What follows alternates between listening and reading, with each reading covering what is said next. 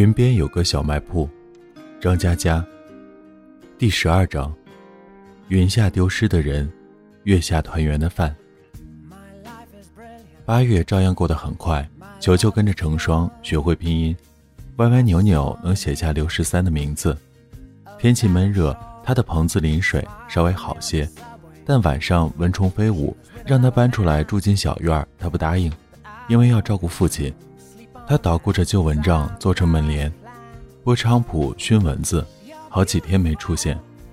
县城的经济开发区往山这边延伸，十几公里外工地密布，一栋一栋楼房竖立，镇上许多人家组团去查看，听说买房的不少，涉及房价的话题，街头巷尾逐渐多起来。刘十三没闲着，早饭后挨家挨户拜访，起初他非常急切。一看到对方没有投保的意思，立即打算告辞，却被摁在板凳上唠嗑。聊着聊着聊出兴致，每天喝一肚子茶，月底一统计，落听二三十单，收获不小。他惦记着找毛志杰签字，又厌烦那个暴力分子，搞得心烦意乱，纠结一阵，下定决心。这天风和日丽，他吃饱喝足，对着一朵闭合的牵牛花叹气，看来。我不得不去了。牵牛花无话可说，刘十三咬咬牙，沉重地迈出家门。月底补习班结束了，临近开学，成双闲得慌，他溜达进院子，王莹莹拖出齐腰高的柳筐，示意他赶紧过来。成双掏出马克笔，问：“十三呢？”王莹莹说：“谈业务去了。来，帮婆婆一个忙。”成双举着马克笔说。笔都带来了，外婆，你要写什么？王英英说：“这两天琢磨小卖铺搞点什么优惠活动，得写个告示。我不识字，靠你了。喏，在这上面写，字大点，就写：从今天起，购买刘十三保险的人，小卖铺通通打折，买一份保险九折，两份八折，超过五份全部六折，包免费送货上门。就这样。”成双大惊小怪：“外婆，活动力度有点大呀，这不亏本吗？”王莹莹满不在乎的摇头：“不要紧，产业小有小的好处，既没有发财的指望，破产的损失也很有限。别紧张，按我说的写。啊，对了，帮我改改，写的有话点。”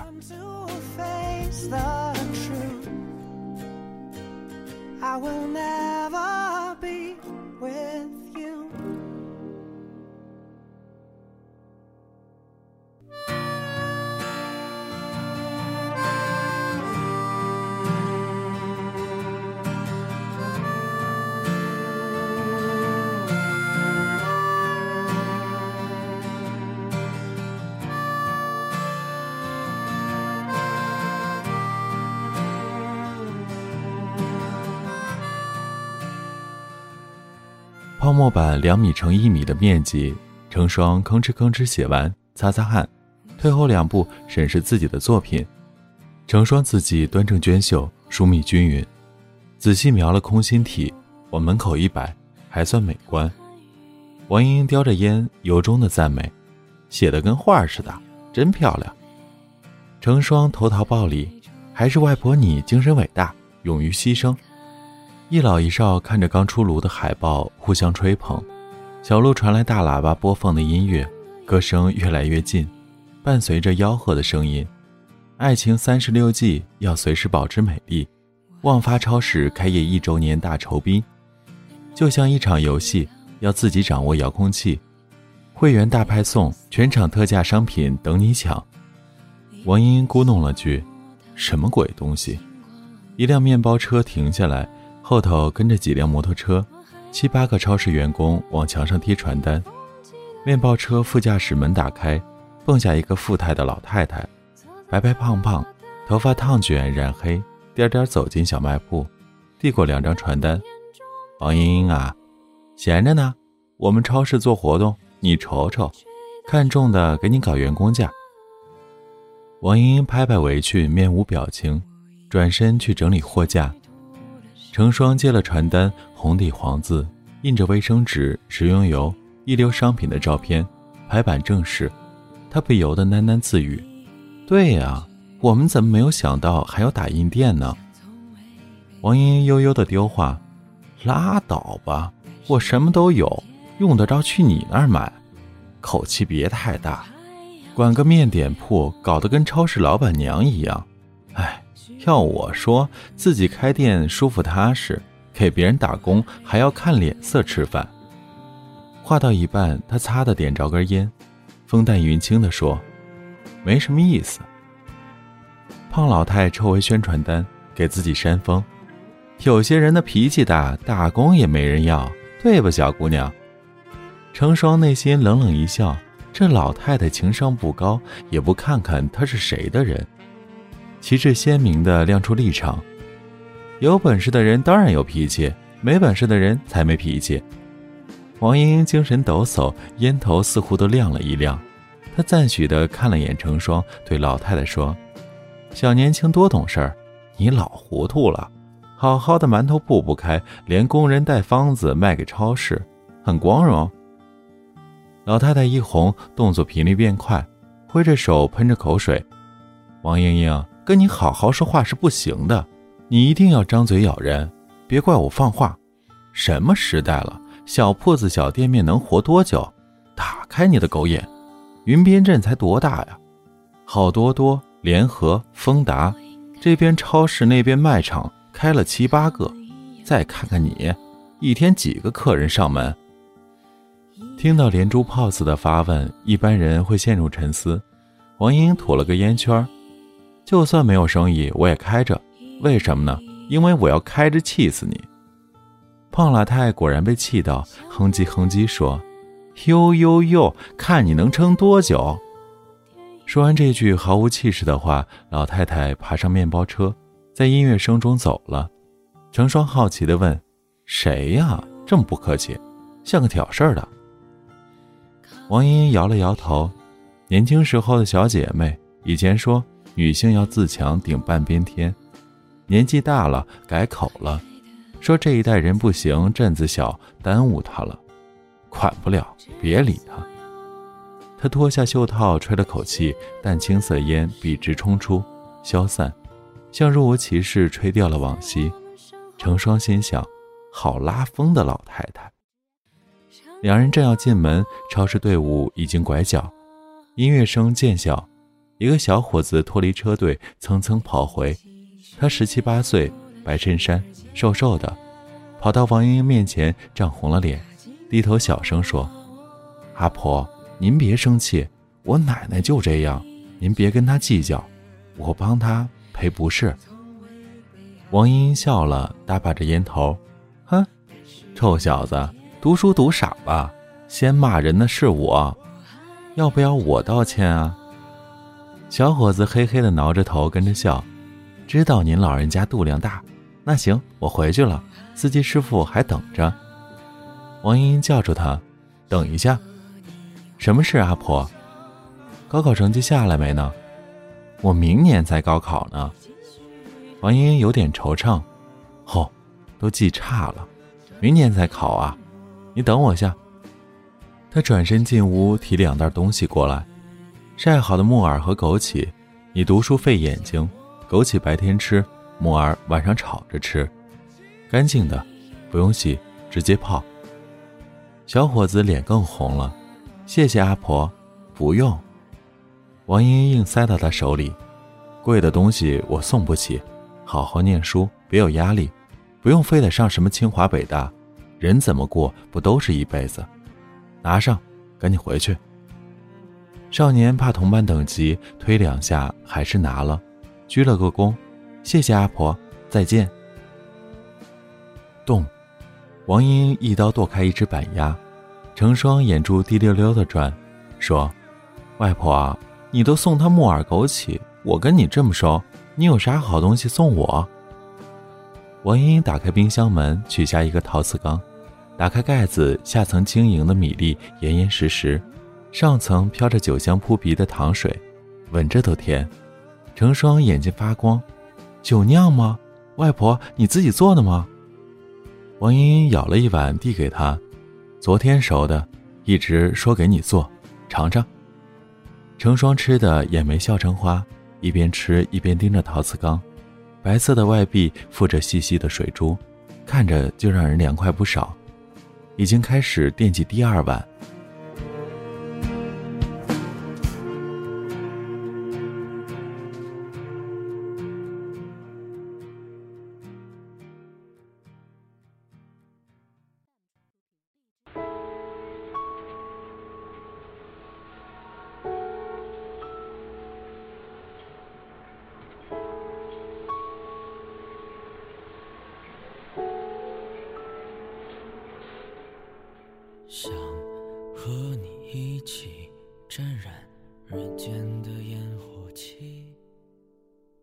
院内微风习习，连吃两碗，不用空调都觉得凉爽。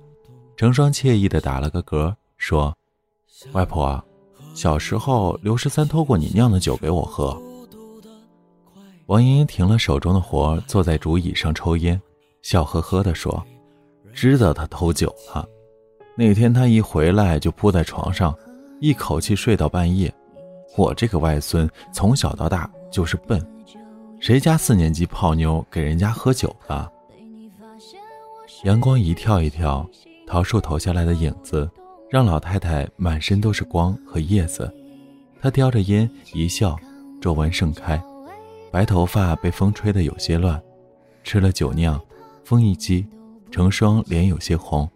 她说：“外婆，我替你梳头。”王英英有午睡的习惯，半躺竹椅，眼睛眯缝，轻声唠叨，开始问成双的喜好，对什么样的男孩子感兴趣。成双蹙着小眉头，替老太太梳着头，认认真真的回答：“心肠要好。”王莹莹点头：“要有担当。”王莹莹想想也点头。鼓励他继续，具体呢？长相啊，工作啊，比方做保险的，你喜不喜欢？成双吃的酒酿又不是白酒，不会醉。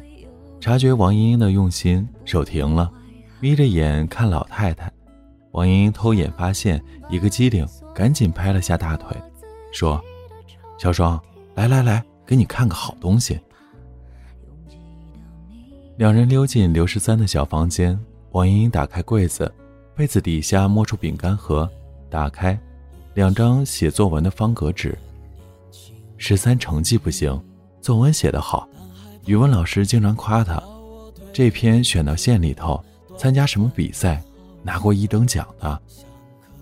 王英说话间一贯的不以为然，表情隐隐约约有骄傲。我不认字，问他写了啥。他不肯讲，他写作文记一件难忘的事儿了，最美的春天了，都肯念给我听。那一篇咋就不行呢？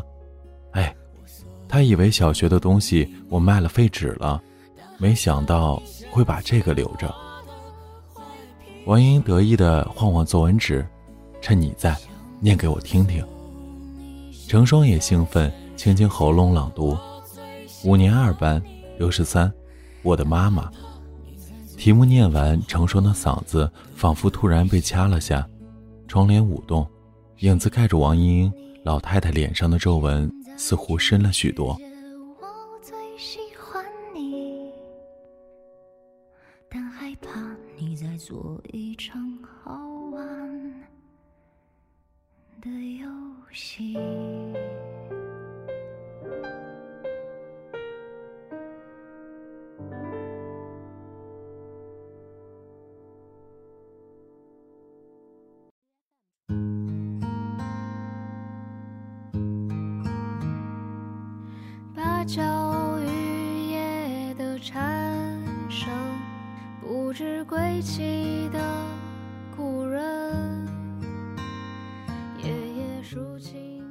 成双紧紧地盯着纸上幼稚的笔记，心跳的砰砰响，猛地咳嗽起来。王英拍他后背说：“怎么了？呛到了？”成双咳了好一会儿说：“没事儿，我继续念。”我的妈妈有一双明亮的大眼睛，眼睛里装的都是我的背影。我的妈妈有一张温柔的嘴巴，呼唤的都是我的名字。春夏秋冬，我的妈妈永远温暖；日出日落，我的妈妈永远明亮。我爱我的妈妈。成双声音拉得很长，饱含情感，念完鼓掌。虽然刘十三的字儿跟乌龟爬一样，文采还不错嘛，小学生这个水平必须一等奖。王英出神的听着，嘴角勉强的勾起笑容。还以为什么了不起的秘密，普普通通的。他捋了捋白发，说：“我去睡个午觉，你也休息会儿。十三的床干净，我早上重新铺的。天气热，别出去瞎跑。”王莹莹转身走出房间，一向精神的她背影佝偻。成双望着，觉得她很孤独，也很苍老。成双悄悄走到桃树下，旧旧的方桌上摆着一缸酒酿。陶瓷外壁凝了水珠，一颗一颗的往下滑，像滚落几行泪。小房间里，作文纸放回饼干盒，藏进柜子。成双临时编了一篇，五年级的刘十三，写的并不是这些。我的妈妈，五年二班，刘十三。听镇上的人说，妈妈改嫁去了别的地方。她走的时候，我四岁。连回忆都没有给我留下。我问过外婆，妈妈是什么样子，外婆不说，我就从别人妈妈身上寻找她的影子。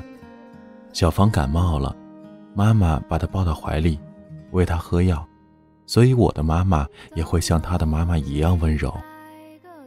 怕牛大田肚子饿，妈妈往他书包里塞鸡腿、奶糖和脆饼。所以我的妈妈也会像她的妈妈一样大方。我找啊找啊，找到最完美的妈妈，她唯一的缺点就是不在我身边。成双坐在桌旁，托着下巴，望着门外的小路，柳树枝条挂得很低，满眼翠绿，不时有自行车骑过去，风和鸟反复经过这条小路，多少年也不停歇，枝叶婆娑摇摆。光影交错，远处的山峰沉默不语。云边镇这个夏天最热的一天，女孩怔怔发呆。她在想，当年那个小男孩写一篇作文，写着写着，会不会哭？女孩比陶瓷还要洁白的面孔，滑下水珠。不会有人知道，山间平凡的院子里有个女孩为什么哭。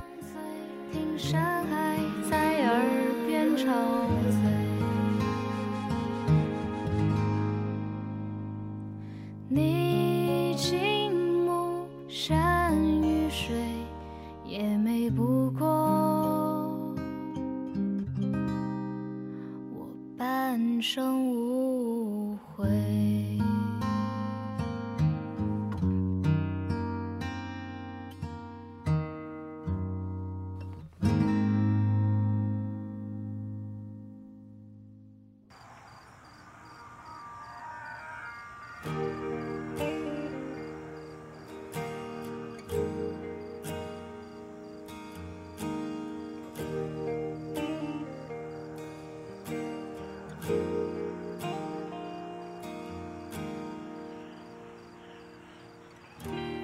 站在你家的门口，我们重复沉默。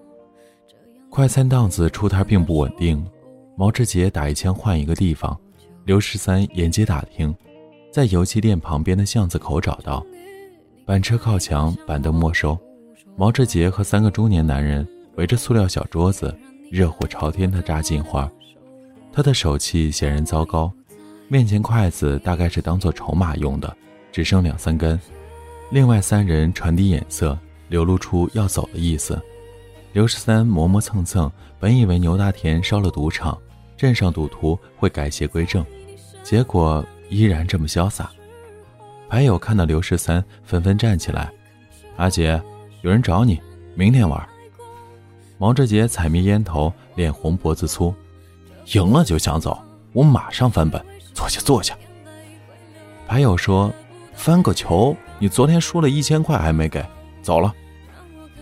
刘十三寒暄：“大家好，要不你们继续打完我再跟他说话。”三人拗不过毛志杰，泱泱坐下。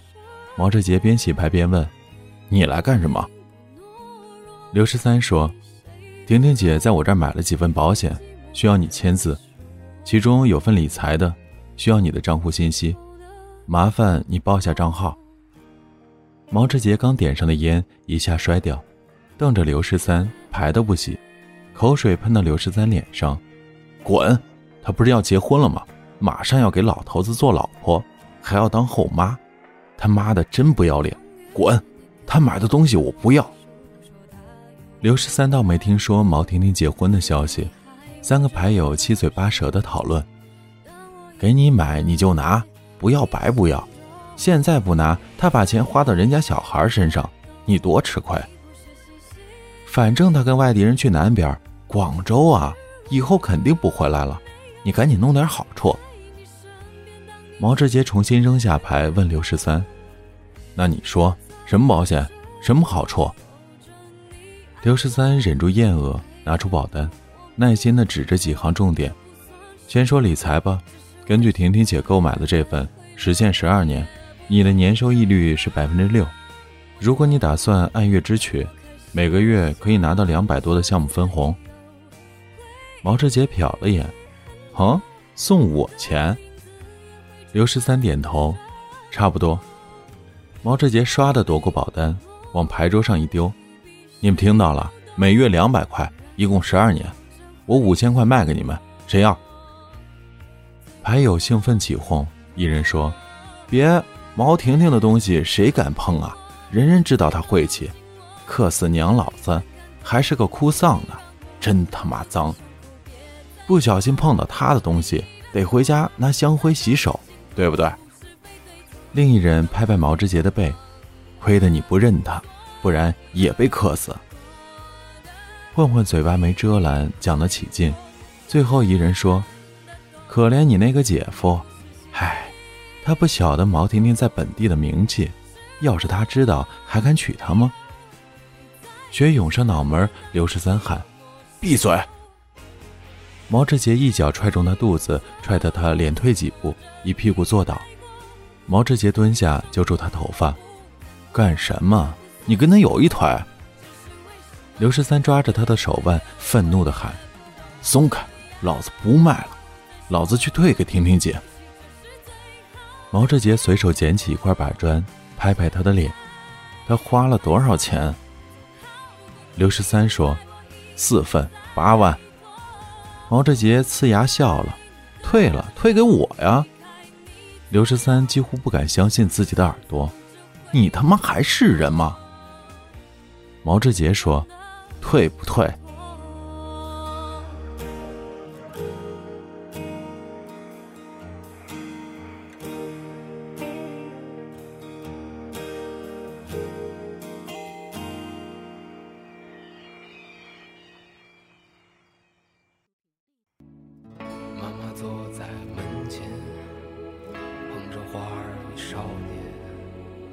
在时隔多年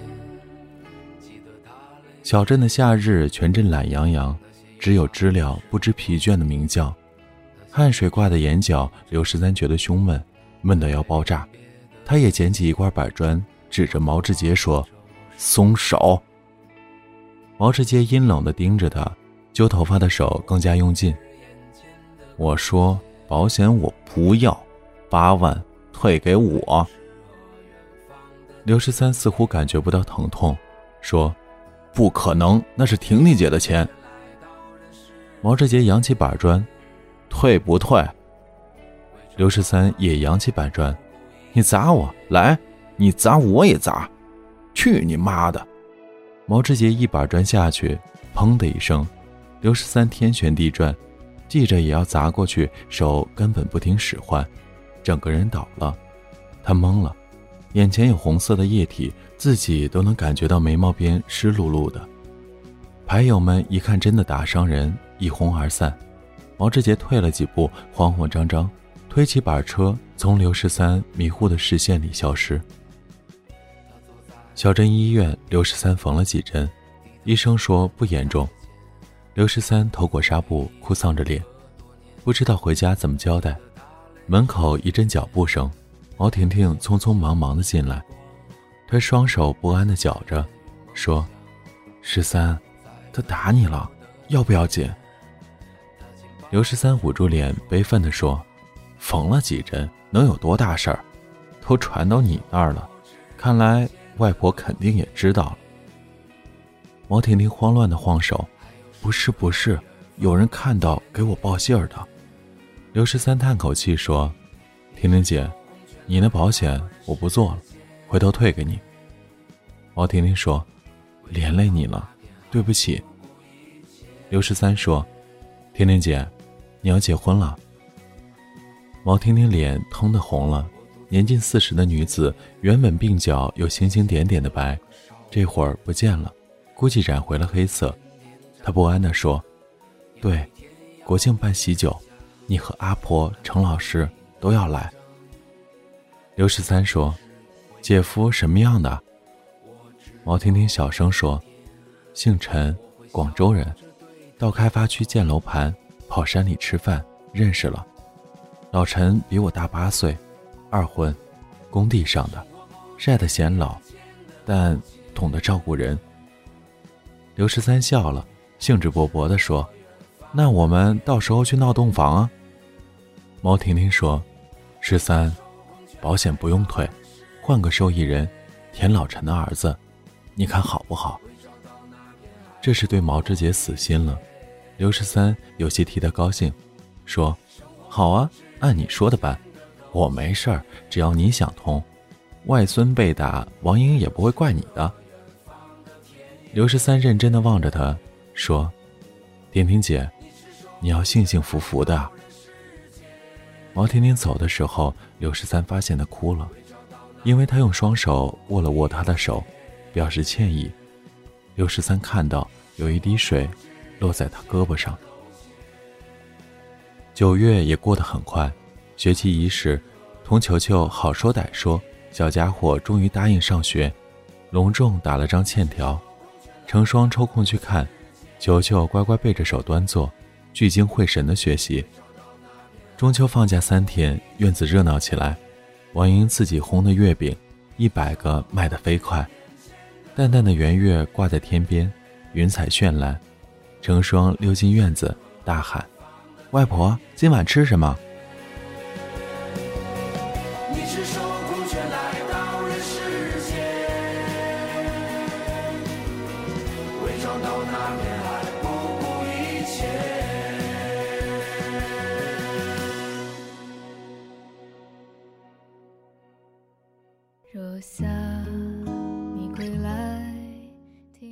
姜片和蒜瓣在油锅里蹦跶，王莹莹把砧板上的鲫鱼一条条放下去，鱼肚皮鼓鼓的，切口处黄澄澄的鱼籽满到溢出。她忙着烧滚油，笑着回：“自己看。”成双环顾厨房，瓷砖台上依次放着发好的猪皮、木耳、干贝和海蜇头，桌上垒着水灵灵的黄花菜、莴笋、芥菜。中间一碗清嫩的毛豆米，旁边塑料袋打开，蛏子、羊肉、虾、蹄膀。屋檐挂着的腊肉、腌火腿也摘下来了。成双吞吞口水，外婆太丰盛了。刘十三要结婚啊！王英英看着鲫鱼两面的皮金黄微皱，放入纱布大料包，加水跟生抽，合上盖子，任锅中咕嘟。你都没点头，他结个屁！成双拍拍手，我点头了。有个女同事还行，明儿喊她来。王英斜着眼看他，干嘛今天不喊？成双搂着他的胳膊说：“今天吃的不想分给他。”小葱打结，在猪油里熬，熬出最香的葱油，蒜泥炒熟和葱油一起爆，撒点辣椒丝。加一碗高汤煮沸，蛏子用料酒和酱油腌一会儿，搭着姜块蒸熟，把刚煮沸的葱油、蒜泥、高汤浇上去，滋啦一声，人间最强美味。葱油和蒜泥的香是不由分说的，谁说自己能抵抗这时蛏子的鲜美？刘十三不会相信的。想到今晚的这道菜，刘十三美滋滋。三十份保单办完，公司哪怕再苛刻，提成得下发，足足两万出头。他买了镇上最贵的书包，两百，打算去化妆品专卖店买盒最贵的面膜。看了一圈，心中大喊一声“无量寿佛”，最贵的太贵，咬咬牙买了，用掉一千二。给王莹莹配副老花镜，四百多。想起外婆得湿疹，问了药房，买了最贵的药霜，两百多。钱包瘪了，拎着塑料袋回家。刘十三脚步轻快，感觉自己就是外出奔波、奋发捉虫的麻雀，现在要回去喂嗷嗷待哺的一家老小。小卖部厨房里，炒锅在炖红烧鲫鱼，王莹莹又起一锅。从瓷罐中挖两勺猪油，沿锅边化开。她瞅瞅专心剥蒜的球球，小丫头这几天跑哪儿去了？都不来看太婆。球球撅嘴：“我家里有事嘛，球球要照顾爸爸的。”王英哦了一声，把空心菜沥干水，手折一折扔进锅里。等待的几分钟，他点了根烟，又问：“今天你爸不在家？”他问的是球球亲爸，球球摇头，他吃过午饭出去玩，估计不回来。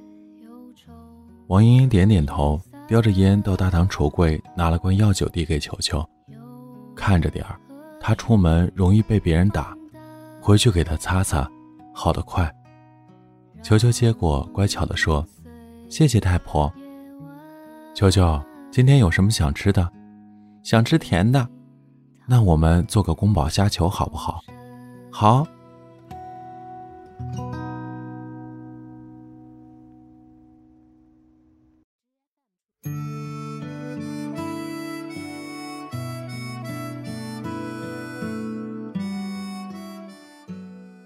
灯火通明，欢声笑语，这是刘十三回到家中脑中浮现的第一句话，特别俗套，特别贴切。成双正在大门口打电话：“你们也吃月饼啊？没有月饼，吃披萨呀。”看到刘十三回来，成双摆摆手示意，继续跟电话说：“我吃的可好呢，一会儿发视频给你们看。”就这样，我帮忙去了。电话一挂，成双就对刘十三露出大大的笑脸：“你回来了，工作辛苦了。”刘十三受宠若惊：“你搞什么？这么温柔？”有什么阴谋？成双翻个白眼，我是看在外婆的份上，今天中秋节要和和美美。王英擦着手，头也不回。你随便骂，不开心就打，打完看会儿电视，菜马上就好。刘十三举起袋子，大声宣布：“我发到工资了，每个人都有礼物。”三人惊喜的接过袋子，球球看到那个粉红色书包的时候。控制不住小嗓门尖叫一声，抱着书包又蹦又跳。谢谢爸爸，爸爸真好，我爱爸爸。成双收起面膜，喜笑颜开。那边王英又高兴又心疼，买这么贵的东西干什么？我用点青草膏就好了。他打开药霜盖子一闻，又递给成双：“你闻闻，香不香？”成双使劲点头：“香。”刘十三得意洋洋。王莹莹，别说我舍不得给你花钱啊！王莹莹面容一变，锅里还炖着鱼呢，搞什么乱？鱼焦了，我把你炖了。王莹莹急匆匆的回厨房，刘十三莫名其妙，老太太拿了他的东西也不见服软。成双轻声说：“他其实高兴极了，不好意思夸你。”刘十三也小声说：“我知道。”成双一晃面膜。谢谢啦，刘十三有点不好意思，镇上牌子少，也不知道新加坡人能不能用。成双做事抽他，王莹莹在厨房发出指令：院子里吃饭，菜多。刘十三，抬圆桌。成双帮着刘十三将圆桌台面抬到小方桌上，中秋的月亮圆得滴水不漏，完美的跟画在天空上一样。桃树似乎也欢喜。叶子泛起光亮，院子浮动秋日山间特有的香气。摆好桌面，成双说：“我用不惯。”刘十三愣住：“啊？”成双罕见的低头，你送的，不舍得用。刘十三说：“垃圾，用完再买。”成双飞起一脚没踢中，冷笑着说：“你敢躲？”刘十三说：“我没躲，我去厨房帮忙。”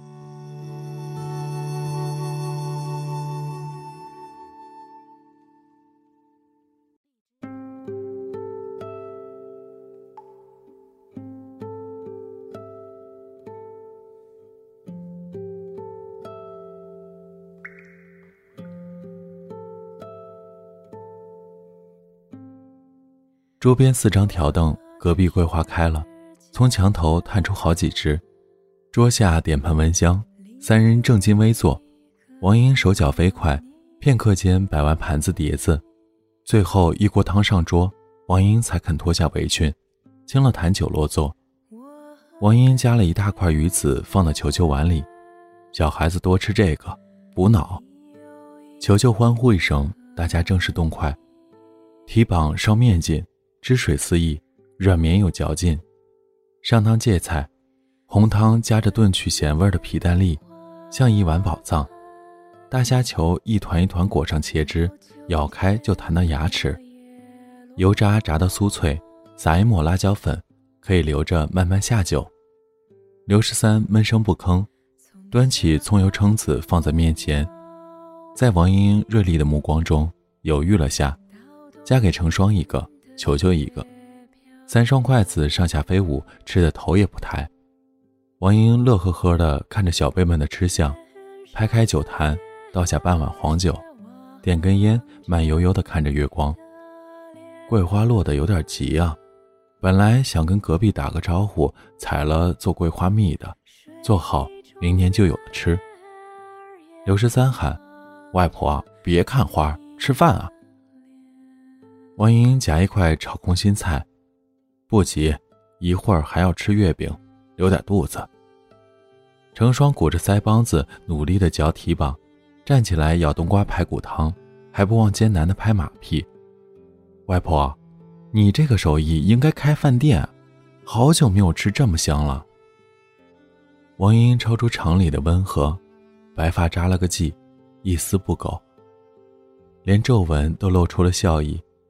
老太太倒了三碗酒，外孙小双，我们碰一个。好，刘十三擦擦嘴，和成双一块举起碗，三碗相碰，月光下发出清脆的异响。球球也要，球球举起舔干净的空碗，王莹莹笑了，给球球倒上一点。今天中秋，一家团圆，小孩子喝点酒没关系。球球一口喝完。圆鼓鼓的小脸顿时通红，憋了半天吐出一句：“好酒。”然后原形毕露，猛灌白开水。刘十三不记得自己最后喝了多少碗，空酒坛子仿佛不小心跌下桌碎了。王英一直在说“真好”，说今天真好，说看到他们心里高兴。他似乎听到哽咽的声音，听不清楚是谁的，不应该。可能高兴坏了吧？王莹莹醉了，她想，好多年了，高考后第一次在老家过中秋，也是她第一次和这么多人一起过中秋。如果这样能让王莹开心的话，以后每年中秋她还是回来好了。暗蓝天空挂着月亮，今夜如钩。她想起毛婷婷在婚礼上安安静静，笑得大方。但眼睛里没有喜悦，只有离别。这一年云边镇的秋天结束了。这里是给失眠讲故事，愿这里的故事能温暖你的耳朵，给你一段美梦。晚安，陌生人。